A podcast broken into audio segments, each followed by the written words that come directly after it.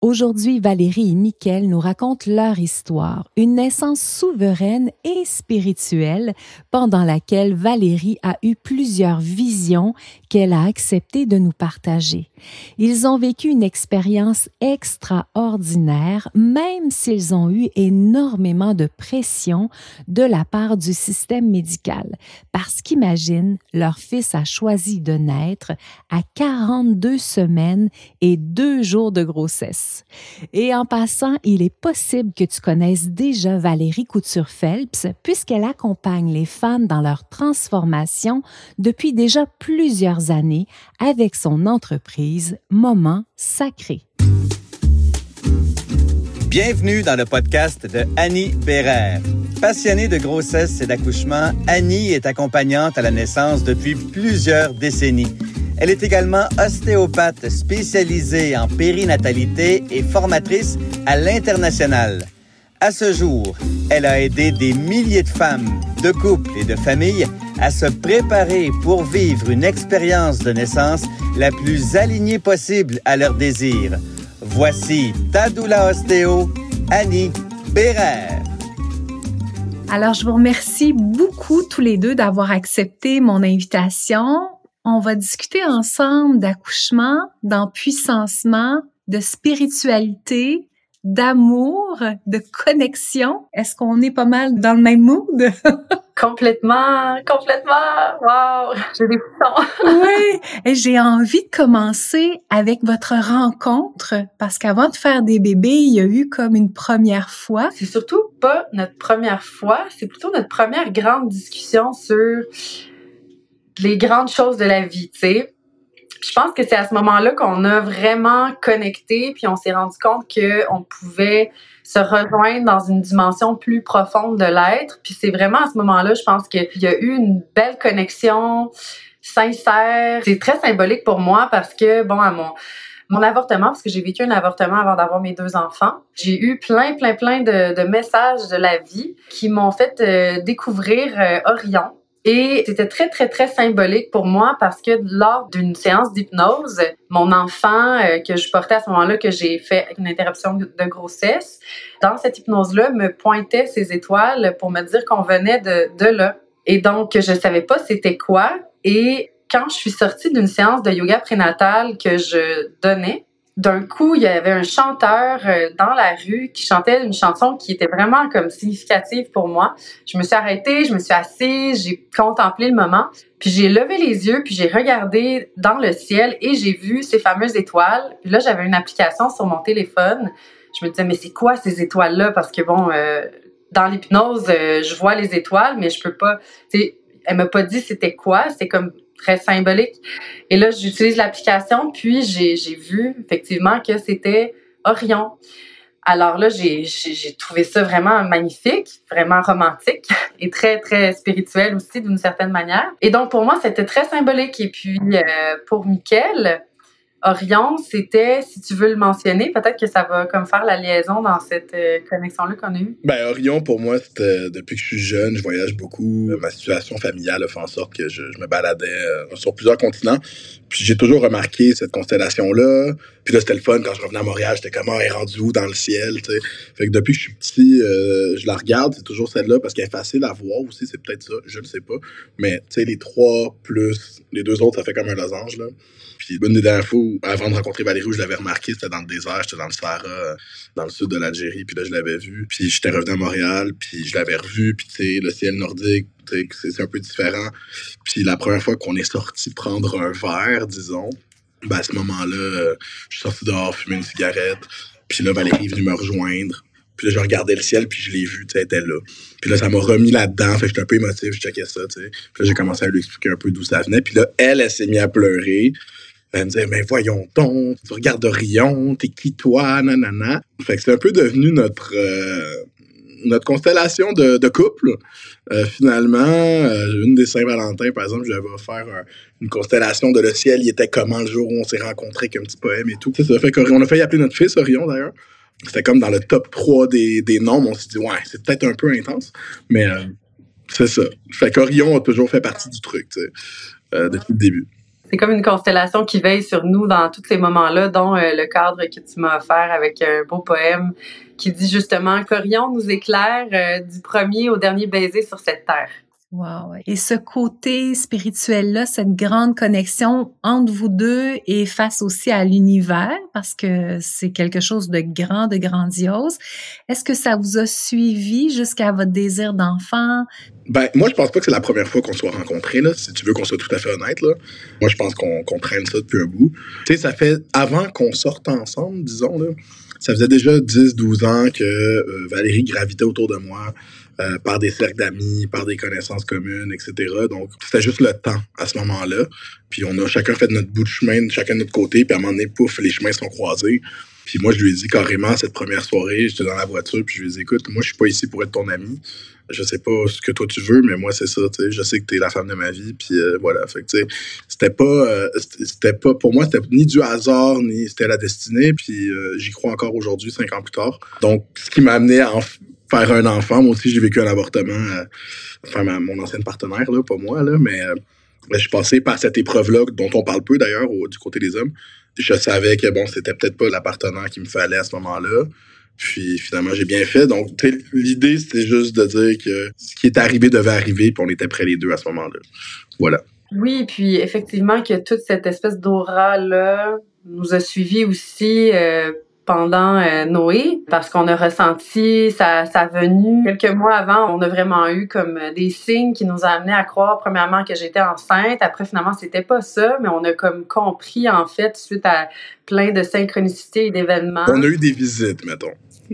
Oui, c'est ça. On a, on a eu des visites dans des rêves, des trucs comme ça où on a vraiment euh, ressenti la présence d'un d'un être qui voulait arriver. Et donc, euh, ça, ça nous a vraiment suivi jusqu'à justement s'interroger sur le prénom. Euh, tout ça nous a vraiment euh, amené vers une piste. Ça a été des, des étapes, une à la suite de l'autre, un peu synchronistiques, là, où est-ce qu'on on s'est retrouvé finalement à choisir le, le, prénom du bébé et tout ce qui entoure ben, Noé, tout ce qui entoure son histoire aussi a été pour nous une grande connexion à, à la foi surtout. Euh, ce qui est un mot, un, mot, je trouve, un peu tabou dans notre société, mais euh, moi, je la trouve, je trouve que c'est c'est un concept qui est très important et qui devrait revenir au centre de notre vie. Je trouve que mon expérience face à notre enfant, notre histoire depuis au moment où on a ressenti sa présence, mais qui n'était pas encore là, le mot qui en ressort pour moi le plus, c'est la foi. Fait que oui, ça nous a suivis. Il y a vraiment eu un aura. Euh, tu sais, dans nos vies, c'est encore le cas. Mais si on met l'accent puis on met la loupe sur cette histoire-là dans notre vie, c'est encore teinté de tout ça, là, ouais, complètement. Ça fait penser à la comète aussi, chérie. Le jour où tu as su que tu enceinte, j'ai demandé à ce qu'on aille chercher le test de grossesse dans la même pharmacie où ma mère a fait son test de grossesse pour moi. Euh, fait qu'on s'est ramassé sur Mont-Royal, devant le métro Mont-Royal, il y a un Jean Coutu là. Ma mère, c'est là qu'elle avait fait euh, il y a 35 ans, finalement. Puis là, euh, on a été ça, tout ça. Puis là, on peut pas le faire tout de suite. Faut attendre le premier pipi du matin. Puis tout ce bordel-là que je sais pas comment ça marche. Puis elle me dit, non, on va faire ça demain matin. Je suis comme, parfait. Puis c'était pendant le COVID. Bref, pendant qu'on était tous emprisonnés à la maison et qu'on pouvait pas voir personne, fait que les bands étaient rendus dans les ruelles, dans les rues, il y avait de la musique, euh, tu sais, il y en a qui se baladaient de même parce que les salles de spectacle étaient fermées. Euh, puis euh, là, on, rentre vers la maison parce qu'on prend les ruelles dans la vie, on aime bien. Puis là, il y a une fanfare. Il y a une fanfare de comme 70 musiciens.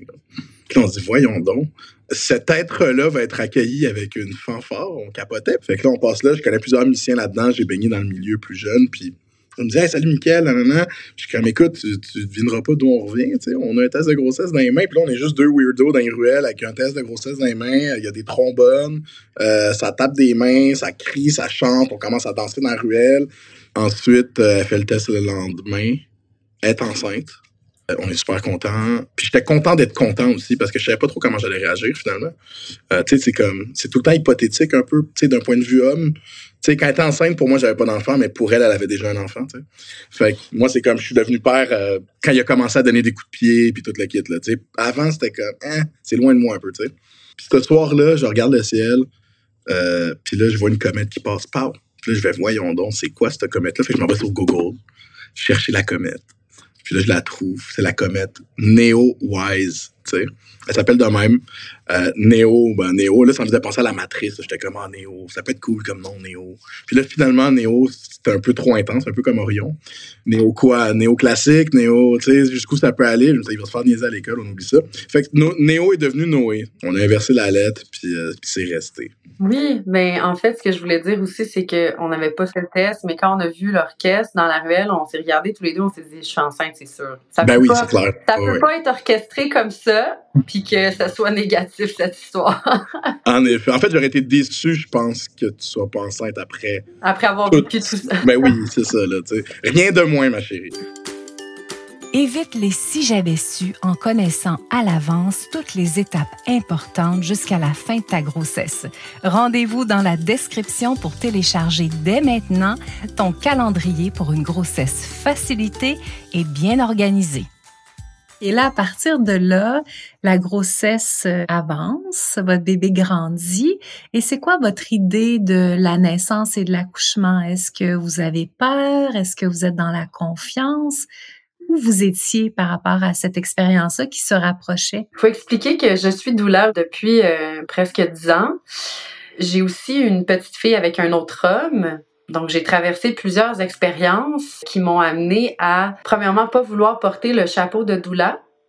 Donc, ça, c'était vraiment important pour moi d'en parler avec Mickaël et de trouver une ressource externe. Quoique, tu sais, pour moi, j'avais pas besoin d'avoir des cours, mais j'avais besoin d'avoir un accompagnement pour ouvrir des discussions avec lui, pour que lui puisse aussi recevoir euh, et que j'ai pas cette charge-là à porter sur mes épaules, en plus de tout ce que ça compose. Euh, ben, porter la vie en couple aussi, tu sais, tout ça, tous les défis qui, qui sont là, je trouvais que c'était vraiment de trop. Puis c'était vraiment avec humilité que je le faisais aussi. Fait que non, j'avais pas peur pour ma part. Pas du tout, en fait. J'étais euh, en pleine confiance de mes capacités. Mais il y a tout un parcours avant qui m'amène à, me sentir en confiance par rapport à ça. Mais je te dirais que le contexte de pandémie a beaucoup euh, allumé de, de lumière puis m'a amené à réfléchir à des choses que j'avais pas nécessairement réfléchi avant ou que j'aurais pas réfléchi dans un autre contexte. Donc, euh, j'ai eu certaines inquiétudes et euh, dues au contexte pandémique, puis de voir les impositions qui se passaient dans les centres hospitaliers, de voir euh, des événements qui sortaient vraiment du cadre de ce qu'on amène depuis plusieurs années aussi dans l'humanisation des naissances, reculer énormément. Ça m'a beaucoup touchée. Fait que j'avais comme le chapeau de doula puis de travail que je fais dans la vie qui me faisait voir un monde, puis j'avais tellement de peine pour toutes les femmes qui étaient en train, ou les couples qui étaient en train de vivre cette situation-là. D'une part aussi, moi, je vivais des insécurités, beaucoup de questionnements sur comment j'allais être prise en charge, mon conjoint allait pouvoir aller jusqu'où.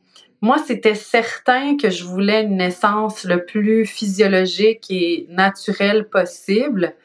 Euh, parce que c'est ce que j'ai vécu avec ma fille et pour moi, c'est une conviction. Euh, il fallait vraiment qu'il se passe de quoi au niveau de ma santé, au niveau du bébé, puis qui allait me convaincre que j'allais utiliser le système de santé au niveau du centre hospitalier. Dans tous les cas, ça allait pas me faire bouger. Donc, euh, moi, je voulais donner naissance à la maison parce que je l'avais fait avec ma fille puis que j'avais aimé l'expérience.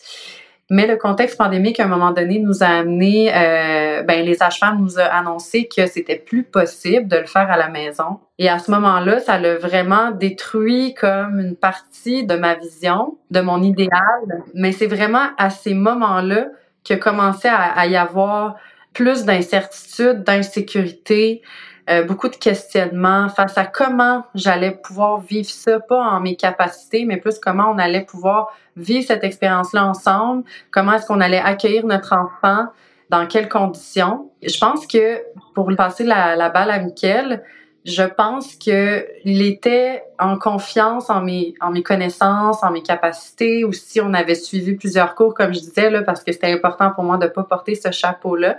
Je pense qu'on a eu beaucoup de discussions sur la naissance physiologique, puis comment ça se passe, qu'est-ce qu'on veut, l'idéal, comment on le voit.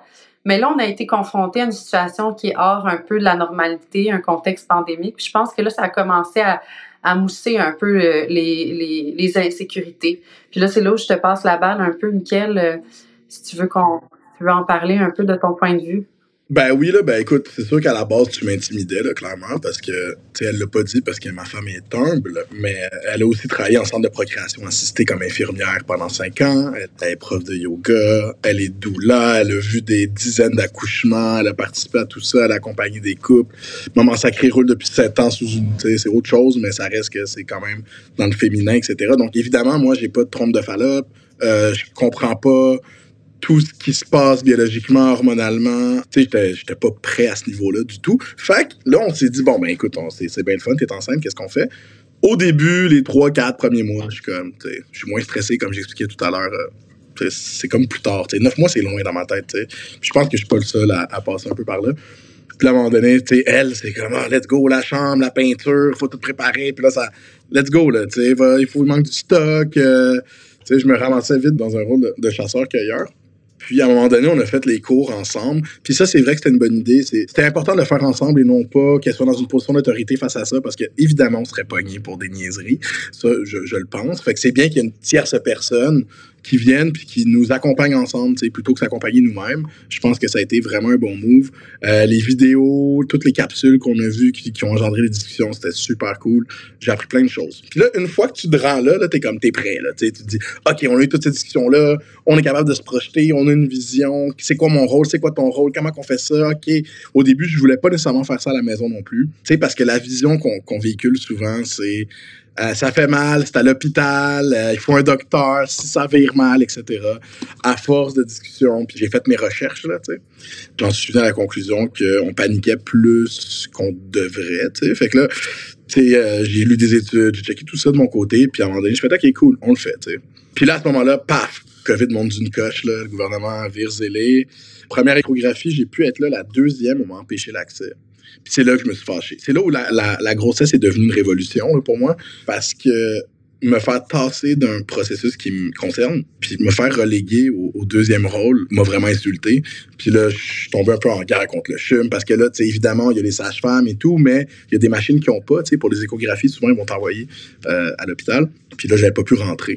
Euh, masse, pas masse, n'importe quoi, je pouvais pas être là. Fait que j'ai dit, bon, ben, tu sais, on va le faire par FaceTime. Fait que là, j'avais ouvert ma caméra, j'étais devant l'hôpital, elle était là, j'ai essayé de me pogner avec le garde de sécurité, toute la patente pour finalement qu'il me laisse rentrer à force de gossage. Mais tout pour dire que là, nos sages-femmes nous disent, ben, on peut pas faire l'accouchement à la maison finalement, c'est trop risqué, il y a des risques de contamination, toute la kit. Je suis comme, ben ouais, mais tu sais, qu'il y a tous d'en face à la maison, qu'il y a tous d'en face à l'hôpital, ça revient au même dans ma tête. Fait Là, Valérie a été euh, très intelligente et c'est là où son expérience a, vraiment shiné. Là. Euh, elle l'a regardé puis elle a dit euh, Ouais, mais tu sais, si c'est une urgence, puis là, il sort, là, on fait quoi? hypothétiquement. Puis là, elle dit, ben là, c'est une urgence, on n'a pas le choix de venir. Hein? Oui, il y a eu ce moment-là où j'ai posé la question, tu sais, si c'est une naissance spontanée, qu'est-ce que vous faites? Est-ce que vous, vous nous obligez, hein, le bébé entre les deux jambes, à partir?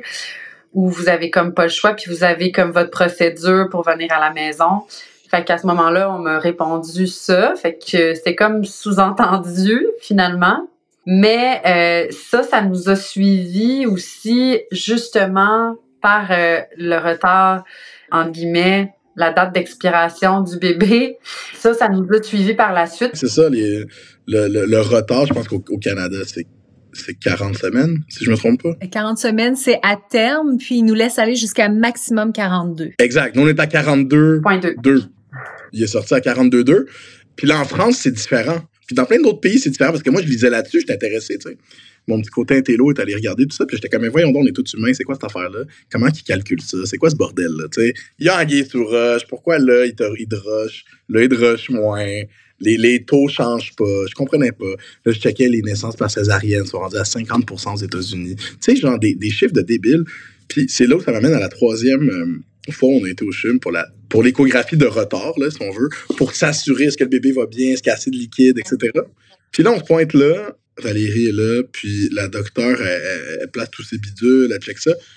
Puis là, elle dit, ben, il y, a, assez de liquide, puis il va bien, puis ça fait une demi-heure qu'on est là, puis elle cherche, là, tu sais elle cherche la bébé jusqu'à moi, mais est-ce qu'il est correct? Est-ce que. Non, elle dit non, tout va bien, mais laissez-moi regarder encore, encore. Pour finir par nous faire dire ben écoutez, j'ai un trou dans mon horaire aujourd'hui. Si ça vous tente, je peux vous faire une césarienne tout de suite, là, ça va prendre quelques heures, puis c'est fait. Là, je la regarde, je dis, ouais, mais attends une minute. Là, je commence à m'énerver parce que là, j'étais comme, tu viens de me dire tout va bien, tu viens de me dire assez liquide, tu viens de me dire qu'il n'y a pas de problème, mais là, tu veux pousser la césarienne, c'est quoi? T'es payé à l'acte? Comment ça marche ici? T'as-tu un bonus, Chris? Fait que là, moi, j'étais comme un peu comme outré qu'on en soit là de façon. Moi, mentalement, je suis pas prêt, là. Puis elle non plus. Fait que ça m'a un peu insulté de ce docteur-là.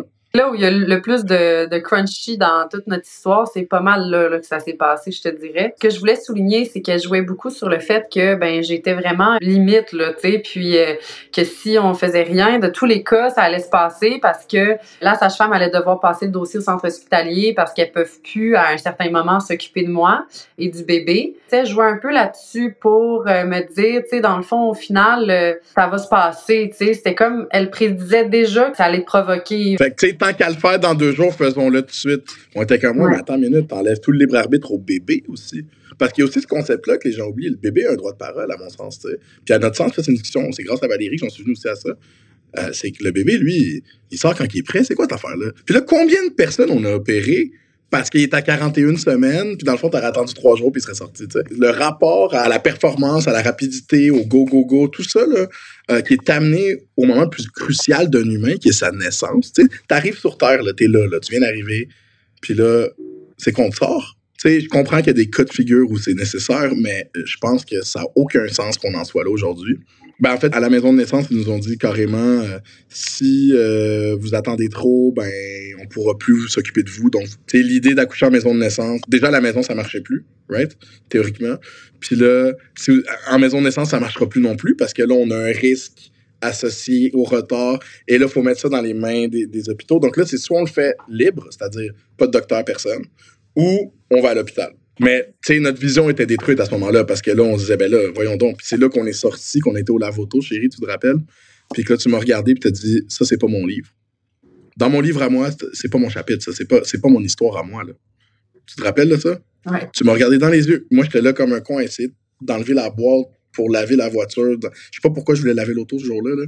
Puis là, elle me regarde et elle me dit, ça, c'est pas mon livre, moi, j'achète pas ça. Puis elle a refusé catégoriquement ce cas de figure-là, mais de façon, c'est non. Puis là, je dis, chérie, si c'est non, c'est non. On est rentré à la maison. On a commencé à faire des petits exercices, là. On a été courir dans la ruelle. Je faisais des passes de, de, de, soccer, puis j'ai dit, saute, saute, bon, saute ses marches, saute partout, là. Paf, faut qu'il sorte, là, tu sais. On est rendu là, On parlait à notre enfant aussi, tu sais, on lui disait qu'il était... On s'en vient dans le troupe tranquillement, là. Tu sais, la pression commençait à monter de tous les côtés. On recevait des appels. Euh, des secrétaires de l'hôpital, plein d'affaires qui sont arrivées. Ah oui, oui. On en a eu, même si on faisait ce qu'il fallait pour s'assurer que, qu'il soit qu'il soit bien mon fils s'il va bien puis il y a assez de liquide pourquoi est-ce qu'on capote avec ça tu fait qu'il y a une marge de manœuvre aussi c'est pas fiable à 100% là la datation non plus fait que ça ça joue tu sais puis moi j'ai toujours remis en question parce que je connaissais mon cycle puis je le suivais beaucoup euh, cette date là parce qu'il me semblait que tu sais avec mon la connaissance de mon cycle puis la date de la conception il y avait comme un gap de une à deux semaines si je me rappelle bien fait que j'avais toujours ça dans la tête fait que là, je me disais, mais tu si c'est vraiment ça, si c'est vraiment vrai, là, tu sais, que j'ai raison finalement, ben, peut-être qu'on est en train de mal lire tout ça, puis que mon fils, il est juste pas, euh, il est juste pas prêt, tu sais. Fait que, voilà, tu sais, on sait pas vraiment ce qui, c'est quoi, pourquoi. Mais clairement que ce moment-là nous a testé dans quand je parle de foi, tu sais, parce que on n'avait plus rien sur quoi s'accrocher. Il y avait comme plus rien qui pouvait nous dire qu'est-ce qui allait se passer, comment ça allait se passer. C'est comme la seule chose qui était claire, c'est ce moment-là où j'ai dit c'est pas mon histoire, je peux pas croire que c'est ça que je vais vivre. Je je l'achète pas ce livre-là. Puis là, c'est comme il y a un moment de pleurs, puis je suis comme, tu sais, je peux pas imaginer tout ça, puis ce moment où tu reprends sur toi, puis que c'est vraiment la foi, c'est comme tu peux pas t'appuyer sur rien d'autre à l'extérieur de toi que juste cette, cette conviction-là intérieure que ça va bien aller, tu sais. Fait que pour moi, ça se traduit comme ça, puis c'est ce qui s'est passé, puis c'est vraiment le moment marquant parce que c'est comme s'il manquait Mickaël dans l'équation. Pour ma perception à moi, c'est qu'il était pas prêt à faire ça à la maison. Puis il se sentait pas nécessairement 100% confortable, tandis que moi, c'était l'inverse. Et puis là, tout ce qui s'est passé, ça a fait qu'à un moment donné, il m'a regardé puis il me dit, OK, qu'est-ce que ça te prend pour qu'on fasse ça à la maison? On va le faire. Qu'est-ce que tu as besoin? Qu'est-ce qui manque? C'est quoi l'élément manquant pour te laisser aller dans ton expérience? Puis là, j'ai dit, il manque juste un, j'ai dit, il manque un, tissu de suspension, là. Tu sais, j'ai besoin d'avoir quelque chose pour me, me tirer. J'ai besoin de, finalement, ça a été le truc qui m'a le plus aidé. De toute façon, je, je m'en doutais. Mais j'ai dit, il manque juste ça. Fait que c'est ce qui a fait. J'ai été chercher ma drill, puis j'ai posé un anneau, puis on a passé le tissu, puis on a mis le ballon de le ballon de machin d'exercice pour qu'elle soit dessus puis qu'elle fasse ses étirements, tout. Fait c'était la dernière chose que j'ai faite, c'est la dernière chose qui manque. Puis je me rappelle m'être dit, ça va bien aller. Mais là, c'était écrit dans toutes les fenêtres de toutes les maisons, partout, là. Là, j'étais comme, ah, ça va bien aller, ok, ok, fine, ça va bien aller, tu sais. Fait que j'étais comme, peut-être que ça a juste servi à cette histoire-là de ça va bien aller. C'est qu'on se dit, ça va bien aller, puis que Noé sort, tu sais. Et là, à ce moment-là, est-ce que les sages-femmes ont retiré leur soutien? Est-ce que vous êtes rendu tout seul dans l'expérience? Pas encore. On est à quelques heures que ça se passe. Donc, on est à 42 semaines à peu près, là. 42 42 1. Puis on me disait que là, ils ont négocié, puis ils ont fait tout ce qu'ils pouvaient en leur possible pour nous garder, mais que là, si le lendemain matin, ça se passe pas, il va falloir qu'ils transfèrent le dossier à l'hôpital.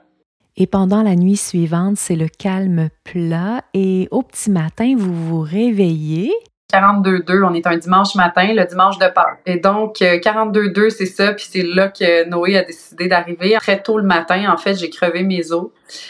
Et puis, euh, j'ai, réveillé Mickaël, puis je lui ai dit, euh, je lui dit, ça y est, il s'en vient.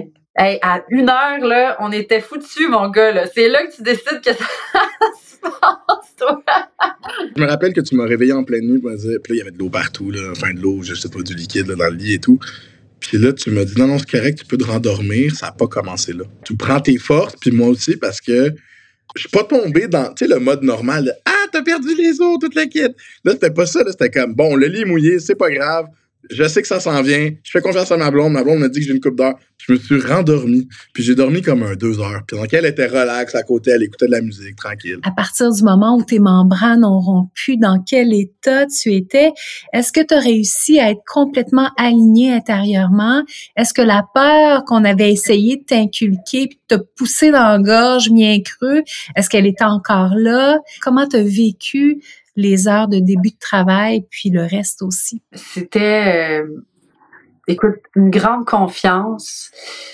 C'est comme tout ce que j'espérais se passer là. Fait pourquoi je douterais encore? Toute l'expérience de la naissance en soi, j'en avais pas peur déjà. Donc, une fois que ça allait partir, moi, c'était ça que je redoutais. J'étais comme, est-ce que ça va partir, sais?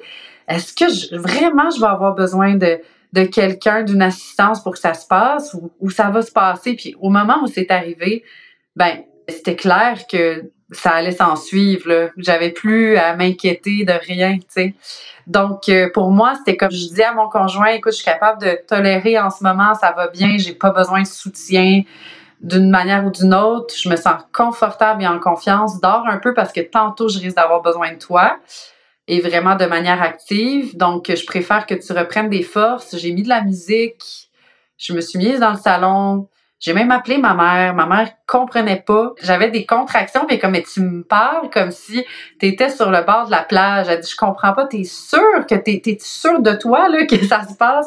J'ai dit oui oui non tout tout va vraiment bien. J'ai puis là, j'étais tellement en, en remplie d'hormones, tu sais, parce que, bon, là, je venais de catcher toutes les, les étapes, la symbolique, tout ce qu'on venait de vivre, l'espèce de, force qui m'habitait. Puis là, je faisais juste surfer l'extase, tu sais, je faisais juste surfer le wow, ça se passe, c'est magique. Donc, c'est comme si ça avait amplifié, pas comme si ça l'a donné une dose, un cocktail hormonal là, qui, qui a kické. J'ai pas senti ça à ma première. Puis là, j'étais déjà vraiment en transe, là, dès, dès les premiers moments. Je me sentais comme une déesse du début à la fin. Ça a pris même pas cinq heures que ça s'est passé, mais en douceur. Tu sais, quand même, je, je considère que ça s'est passé quand même en douceur. Aussi, j'ai fait face à beaucoup de choses avant les contractions, avant la rupture des membranes parce que ma vision de la naissance du côté de la maman, là, souvent les contractions pour moi ont été associées à des choses que je redoutais dans mon subconscient, souvent des peurs, des croyances. Comme par exemple, je me demandais comment est-ce que j'allais vivre avec un deuxième enfant, est-ce que ma fille allait perdre sa place, c'est plein de choses comme ça qui sont là dans notre vie qui sont un peu en arrière-scène, qui font du bruit, mais pas trop, puis que quand on approche de plus en plus de, de justement de la naissance, c'est comme ça vient toutes ces petites choses-là deviennent amplifiées. Ça, c'est ça, ça a été mon expérience à moi. Et puis j'ai fait face à plein d'affaires comme ça. Puis je me suis permise de nommer le plus possible ce qui était dans le chemin, surtout avec Mickaël, pour qu'on puisse défaire ensemble des croyances que je pouvais avoir ou des perceptions que je pouvais avoir pour m'aider à me laisser aller pleinement au moment venu. Fait que je pense que pour la plupart, j'ai tassé les choses du chemin.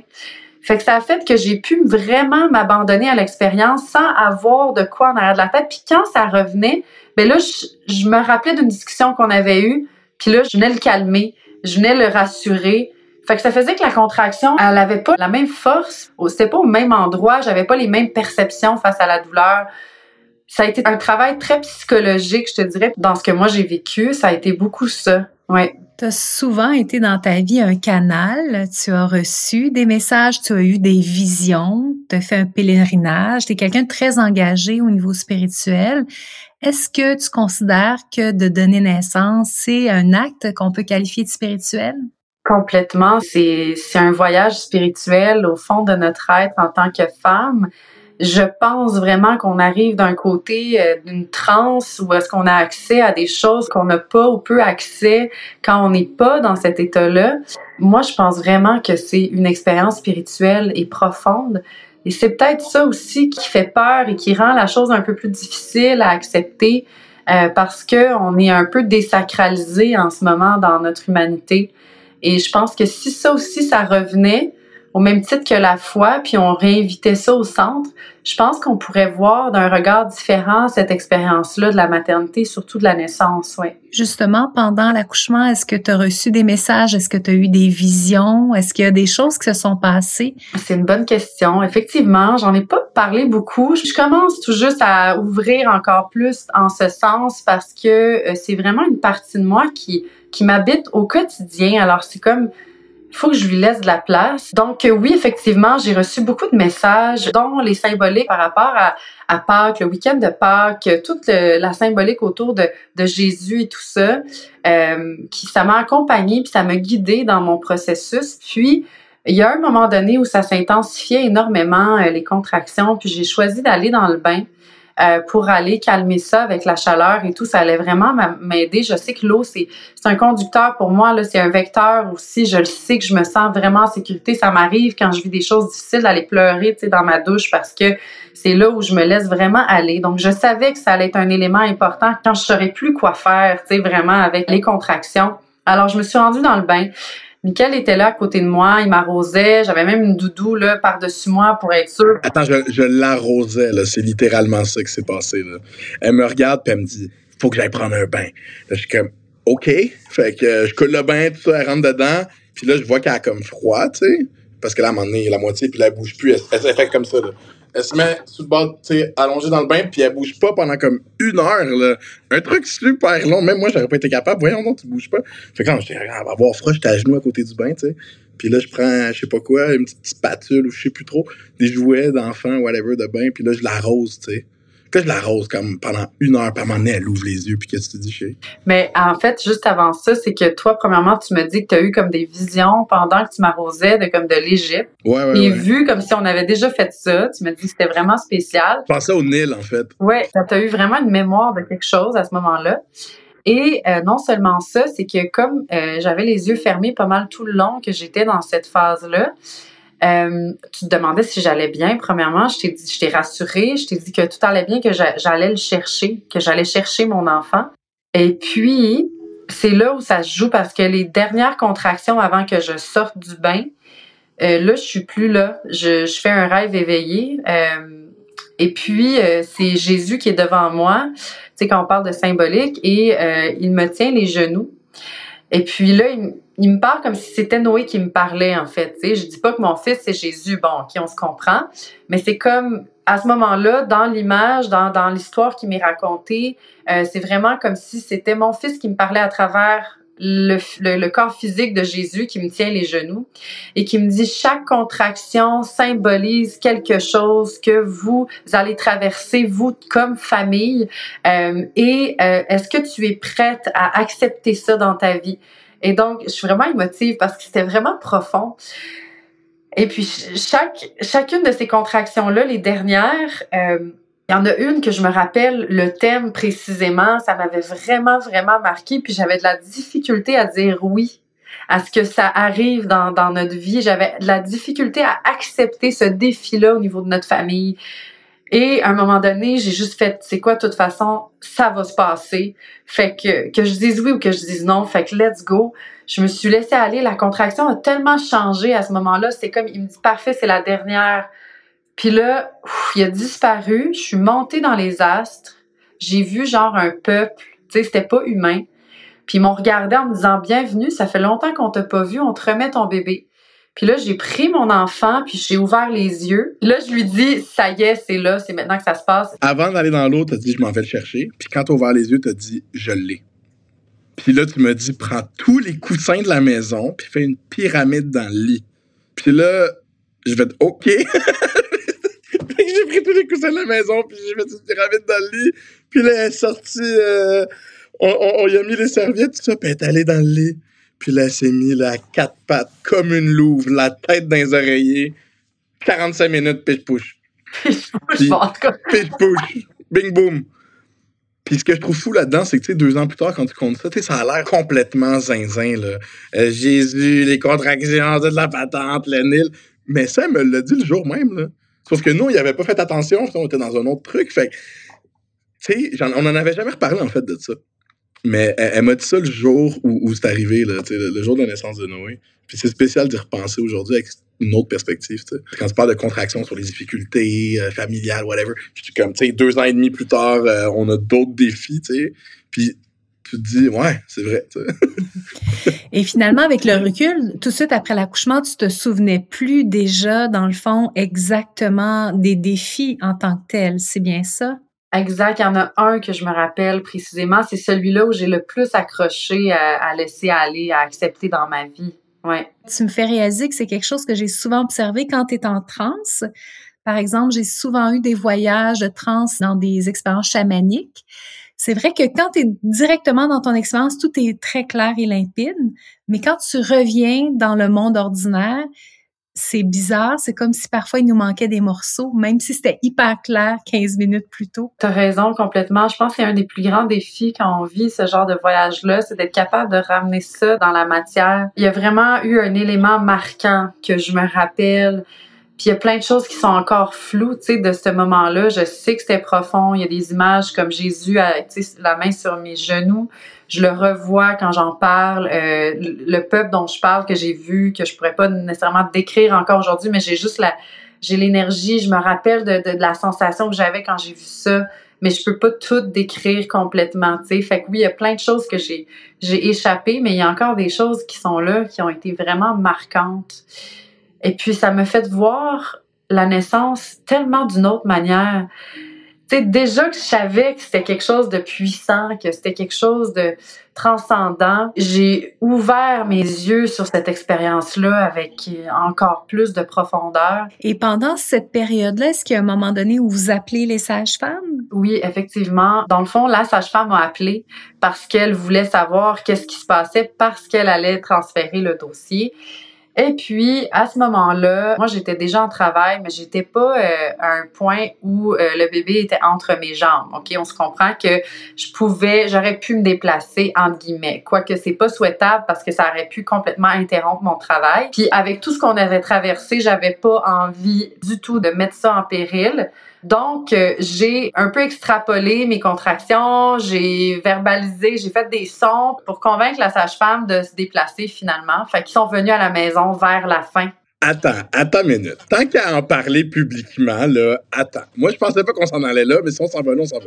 J'ai appelé, puis j'ai dit, bon, euh, c'est une naissance urgent, go, j'appelle les sages-femmes. Ils sont comme, oui, bon, ben venez, on vous attend. Je suis comme, non, non, non, non, non, tu comprends pas. Puis là, Val est à côté de moi, elle, est justement sur le foulard, qui est sur l'anneau, qui est sur le ballon, toute la kit. Puis là, elle me dit, passe-moi le téléphone, je connais les sons. parce qu'elle a tellement fait d'accouchement que c'est à peu près la tonalité à avoir. Et là, je passe au téléphone, elle fait le bon son, clic-clac, le son là 10 minutes plus tard. Mais finalement, son là, il reste dans le bureau, puis il réalise que bon, c'est peut-être pas pour tout de suite. Mais honnêtement, ça a été vite, là, quand même. Euh, tout ça, après ça, il y a eu le bain. Fait que pendant qu'elle était dans le bain, eux, ils attendaient. Puis là, quand j'ai mis les coussins sur le lit, euh, j'ai été les chercher, tu sais, parce que j'ai fait, bon, euh, je pense que ça sort là, là. Fait que faudrait que j'ai un petit coup de main. ouais, c'est ça. Puis après ça, tu sais, honnêtement, Valérie, t'as pas déchiré. OK, ça, faut le nommer, je pense. Je pense que c'est important. Je sais que c'est ton deuxième enfant et tout, mais ça reste qu'à 42-2, le bébé, c'est un big boy. Là. Elle n'a pas déchiré, elle a bien respiré, elle a fait la maison, on avait de la musique, on était bien. C'était ça le livre qu'on voulait depuis le début. Puis on l'a eu. Puis je pense que c'est un cas vraiment un bon cas de, de, de visualisation là, quand, quand tu lâches pas le morceau. On avait tout le Québec contre nous. Là. Faut aussi le dire. C'était pas juste euh, Valérie et Mickaël. C'était Valérie et Mickaël contre tout un système, un ministre de la Santé, des hôpitaux, des façons de procéder qui sont là depuis des dizaines d'années. Puis, puis au final, Noé est sorti en santé. On l'a laissé attaché au placenta pendant deux jours. On a fait une naissance lotus. Fait qu'il est né, le placenta est sorti, j'ai mis ça dans un cul de poule avec du sel puis des petits arômes, là. Puis après ça, on se baladait avec euh, bébé puis le cul de poule pendant deux jours jusqu'à temps que le cordon sèche tout seul qui tombe tout seul, tu sais. Il fait qu'il y a eu tous ces anticorps, cet enfant-là. Il y a eu, tu sais, il a manqué de rien. Puis ça a bien été. Il a jamais été voir un docteur, cet enfant-là, puis il a presque trois ans. Puis je veux pas dire que c'est à cause de ça, mais je pense qu'on a respecté son rythme au maximum de nos capacités, puis on a été le plus loin qu'on pouvait pour protéger l'intégrité de, de cet homme-là, tu sais. Puis on a bien fait, chérie, puis bravo à toi. Merci. C'est vrai que c'est pas évident de suivre notre instinct parce que ton instinct était très très fort. Ça demande pas juste de l'instinct, ça demande aussi du courage, ça demande de l'enracinement, ça demande de la force pour être capable de suivre notre chemin quand justement tout le monde nous tire dessus pour euh, faire dévier notre route. Oui, effectivement, puis aussi tu sais d'être bien entouré, d'avoir des connaissances aussi, ça vient rassurer, appuyer des choses qui après ça, te permettre de te faire encore plus confiance. Euh, je pense que tout ça, ça a été des éléments qui ont fait une recette gagnante par rapport à ce qu'on a vécu. Puis après, il y a des choses qu'on peut pas expliquer, tu sais pourquoi ça s'est passé comme ça exactement. Bon, on peut y penser, on peut mesurer, on peut mettre toutes les choses en place. On a mis toutes les chances de notre côté pour que ça fonctionne. Puis après, il y a quelque chose d'autre qui intervient, qui est là, puis c'est une partie aussi qui qui s'explique pas tout le temps. Mais c'est extraordinaire parce qu'on est toutes les deux doula. Donc peut-être que pour Mickaël, c'est moins clair, mais nous, on sait toutes les deux à quel point si tu t'étais laissé aspirer par le désir des autres, à quel point l'histoire de Noé aurait été, et la tienne et la vôtre, aurait été complètement différente. Là. Complètement, et à plusieurs reprises, ça aurait pu basculer, ouais. Ah, plein de fois, là. Puis on aurait pu basculer de l'intérieur aussi. Tu sais, les doutes, ça pèse. Là. Moi, il a fallu, j'ai eu besoin d'appeler des amis, j'ai eu besoin de support moral à gauche, à droite pour réussir à garder la ligne directrice puis à, être capable de passer à travers les turbulences. Ouais, exact. On a eu des zones de turbulence en masse, là, tu sais. Ouais. Et ce qui est impressionnant dans votre histoire, c'est que malgré ça, vous êtes restés unis tous les deux parce qu'à un moment donné, ça aurait pu créer une zizanie entre vous aussi. Vous êtes restés une équipe forte et vous continuez à l'être. Complètement. Oui, oui, oui, effectivement. Moi, j'ai un conseil à donner aux hommes.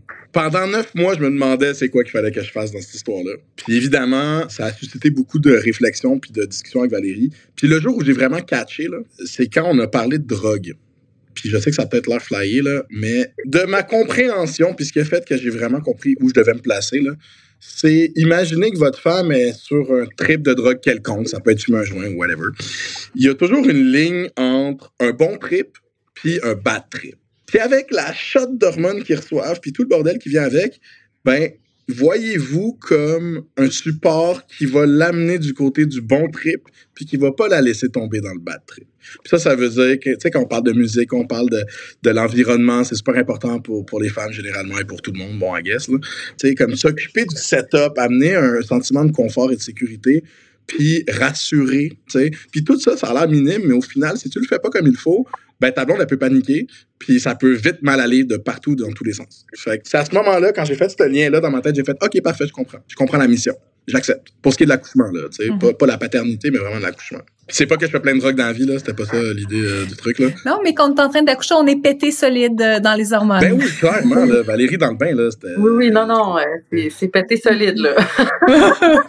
Il n'y avait pas de s'il vous plaît, puis il n'y avait pas de s'il te plaît, mon amour, peux-tu mettre des coussins, là? C'était pas ça, là. C'était prends les coussins, puis mets-les sous le lit. Ouais. OK, parfait. Ouais, c'est magnifique. tu commences pas à t'ostiner, puis mets ton ego de côté euh, pendant ces 24 heures-là, parce que sinon, tu vas manger une claque d'orgueil, là. Oui, et puis c'est comme ça que tu facilites le processus autant pour ton amoureuse que pour ton bébé. Exact. Que- Exact. C'est pas le temps de t'ostiner, exactement. Je vais vous donner les liens pour pouvoir suivre Valérie sur ses réseaux sociaux en fin d'épisode. Valérie, tu as un compte Instagram extraordinaire, vraiment. J'ai entendu un petit oiseau qui me dit que tu allais bientôt publier un livre qui est peut-être disponible actuellement au moment où tu écoutes le podcast. Raconte-moi quel sera ce petit bijou? Est-ce qu'on peut savoir?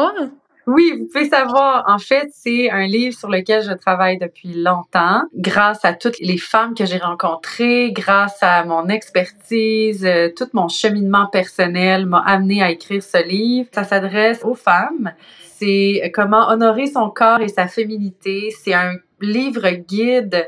C'est une expérience que je vous propose de transformation entre la perception que vous avez de vous, de votre féminité, de votre corps et comment est-ce qu'on peut traverser ensemble quelque chose qui va nous amener à le voir d'une autre manière, à se réconcilier avec des parties de soi oubliées à travers le temps et les générations. Et ça nous permet justement plus d'aisance dans notre vie, dans notre quotidien, dans nos familles en tant que femmes, en tant que femmes qui œuvrent dans le monde.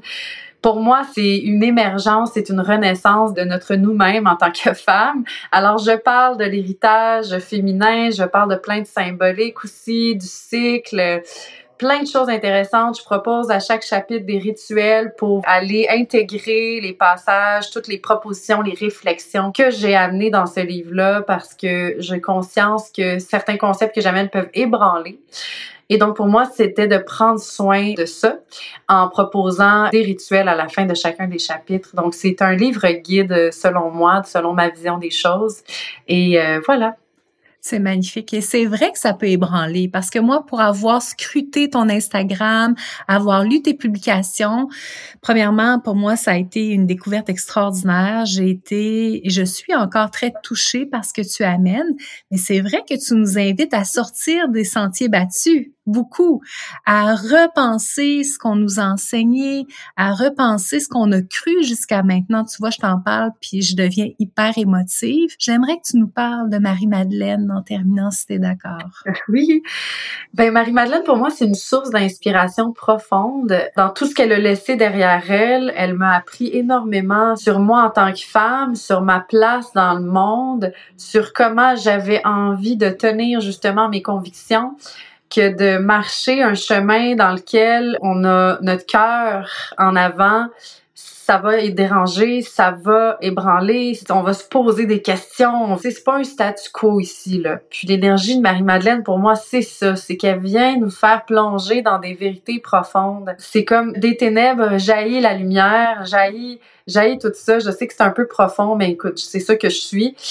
Et donc, euh, c'est vraiment une source d'inspiration à chaque jour parce que justement, je, je me branche à cette énergie-là de Marie-Madeleine qui, pour moi, est comme une icône féministe euh, qui est plus d'un futur que d'un passé. Pourquoi je dis ça, c'est que on l'a énormément bafoué et illégitimisé dans le judéo-christianisme et ça a fait qu'on a eu juste une image de elle pendant 2000 ans qui était complètement à côté de la traque, si je peux me permettre. Et donc, tout d'un coup, ça commence à ressurgir, à émerger. Qu'est-ce que ça aurait pu être sa vie? Il y a des manuscrits, il y a plein de choses qui sont sorties. Et là, tout d'un coup, ça nous fait voir autre chose de son histoire. Et donc, c'est pour ça que je dis que ça appartient peut-être plus au futur qu'au passé. Et je pense qu'elle a toute sa place dans un mouvement, justement, où euh, la femme veut reprendre sa juste place. Et euh, voilà. Dans le fond, son histoire a probablement été fort transformée justement pour pouvoir mieux contrôler les femmes et mieux contrôler notre pouvoir et compagnie. Que toi, ce que tu fais, c'est que tu remets en, en lumière son histoire en enlevant tous ces bâtons dans les roues-là qu'on nous a mis, puis ça fait vraiment beaucoup de bien. Exactement. Merci, Annie. Je suis vraiment touchée de cette fin d'entrevue. Je m'attendais pas à ça. C'est une belle cerise sur le Sunday. C'est magnifique. Je vous remercie vraiment tous les deux pour votre confiance et votre partage extraordinaire. Merci. Merci à toi, Annie, de nous avoir accueillis.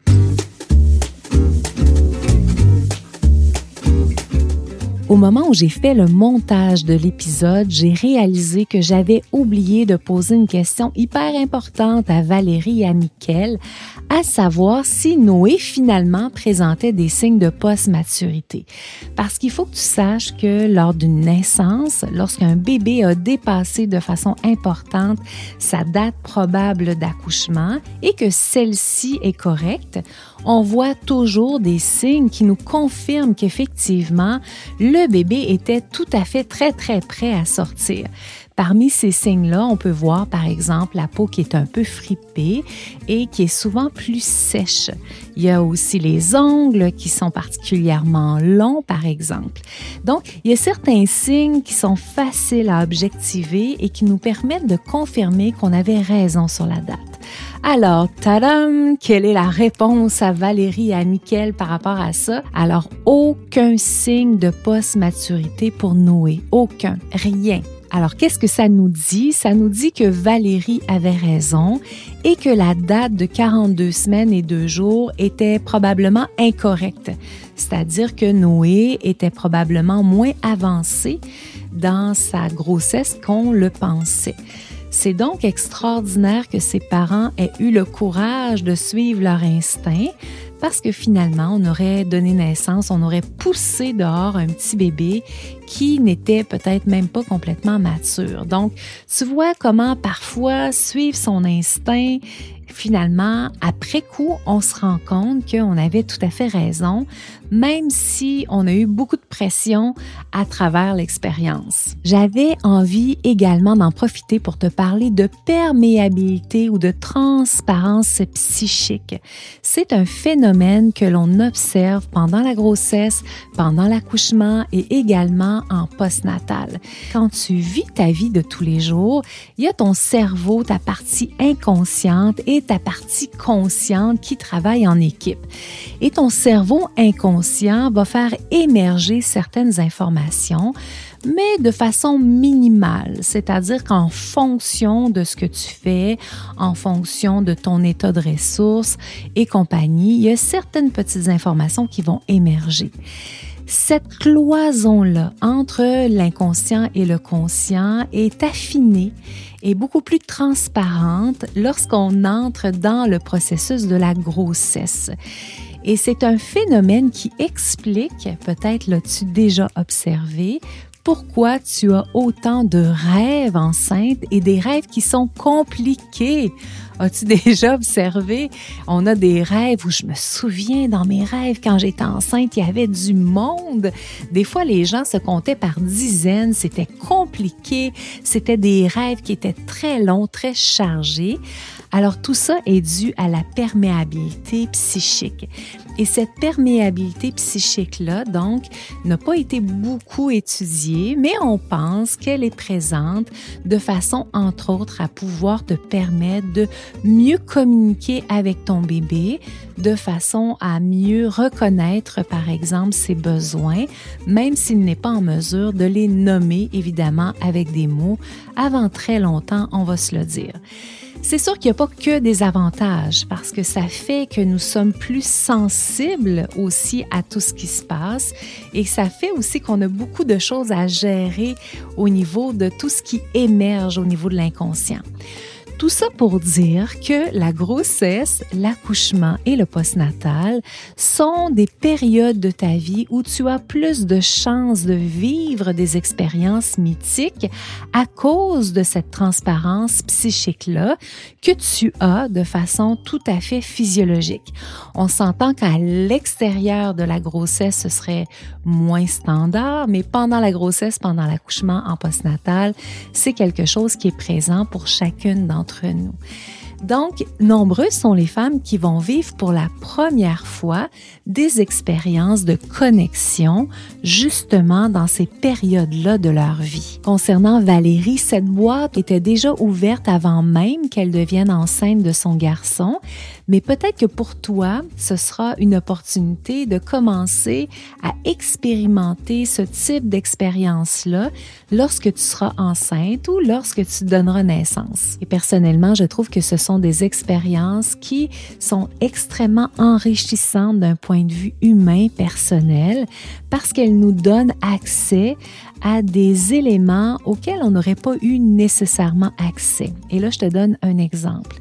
Lorsque j'étais enceinte de mon deuxième bébé, on ne connaissait pas le sexe de mon garçon parce que finalement c'était un garçon. Et à un moment donné, pendant une nuit, je me suis fait réveiller par quelqu'un, et là j'ai pensé que c'était mon, mon, mon, bébé, qui m'a crié très très fort dans les oreilles. Écoute, au point de me réveiller, le prénom qu'il voulait avoir. C'était un prénom que nous n'avions aucunement sur notre liste des prénoms, même jamais j'aurais pensé le mettre. Et finalement, donc, mon fils, on l'a appelé Abraham parce que c'est le nom qui m'a été, euh, j'allais dire soufflé, mais non, c'est crié par la tête. Et là, c'est très drôle parce que pendant la nuit, moi, je me réveille en sursaut et là, je me mets à réveiller mon conjoint en lui disant, écoute, je viens de percevoir de façon très claire quel est le prénom que notre bébé veut porter. Et là, il me dit, OK, c'est quoi? Et là, je lui dis, ben, c'est Abraham. Et là, le papa de mon garçon me dit, eh, mon Dieu, OK, j'espère que ça va être un garçon. Et là, oui, finalement, c'était un garçon. Donc, tout ça pour dire que tu peux avoir accès à des informations qui sont plus facilement accessibles dans ce genre de situation-là. Si tu as envie d'avoir accès plus facilement à cette partie sacrée de toi, si tu as envie d'être accompagné sur ce chemin, je t'invite à aller voir le compte Instagram Moment Sacré de Valérie. Évidemment, je te mets tous les liens dans la page de l'épisode, donc pas de casse-tête. Je vais également te mettre son lien, évidemment, vers son site web. Ce sont des univers qui sont très, très inspirants. Je te propose de t'y plonger pour découvrir cette femme extraordinaire qui, j'en suis certaine, va savoir t'inspirer. Si tu as envie que je t'accompagne sur le chemin de ta préparation à l'accouchement, je t'invite à joindre ma préparation. Au Paléo Naissance t'offre plusieurs avenues, plusieurs accès. Il y a évidemment la préparation virtuelle, il y a les cours en mini-groupe que nous faisons ensemble pour parler des sujets qui te préoccupent, entre autres péridurale ou pas, la protection du périnée, la pratique des outils qui aident au mieux pour jongler avec la douleur et compagnie. Si tu as envie de découvrir mon accompagnement, je t'invite à venir me rejoindre sur opaleo.com dans les outils gratuits et de t'inscrire dès maintenant aux 11 clés pour une naissance facilitée. Aussitôt que ton inscription sera faite, tu auras accès directement à la formation. Si tu as un tout petit bébé dans les bras ou s'il s'en vient assez rapidement, je t'invite à me rejoindre dans l'atelier Les super pouvoirs de ton bébé, un atelier en mode gratuit dans lequel nous discutons des sujets les plus importants, motricité libre, plagiocéphalie, c'est-à-dire la petite tête plate, les jeux sur le ventre, tout ce dont tu as besoin pour pouvoir bien accompagner ton bébé dans les premiers mois de sa vie tu aimes le podcast Enfanter librement sans se faire accoucher, et là on va se le dire, on était dans le thème aujourd'hui 100%, je t'invite à faire une capture d'écran de ton épisode préféré et à le diffuser par exemple en Reel ou en Story. Tu peux également aller sur ta plateforme d'écoute préférée, Spotify, Apple Podcasts par exemple, pour mettre un beau 5 étoiles au podcast. Je te souhaite une magnifique journée, j'espère qu'elle sera douce et bonne pour toi et j'ai déjà hâte de te retrouver pour le prochain épisode.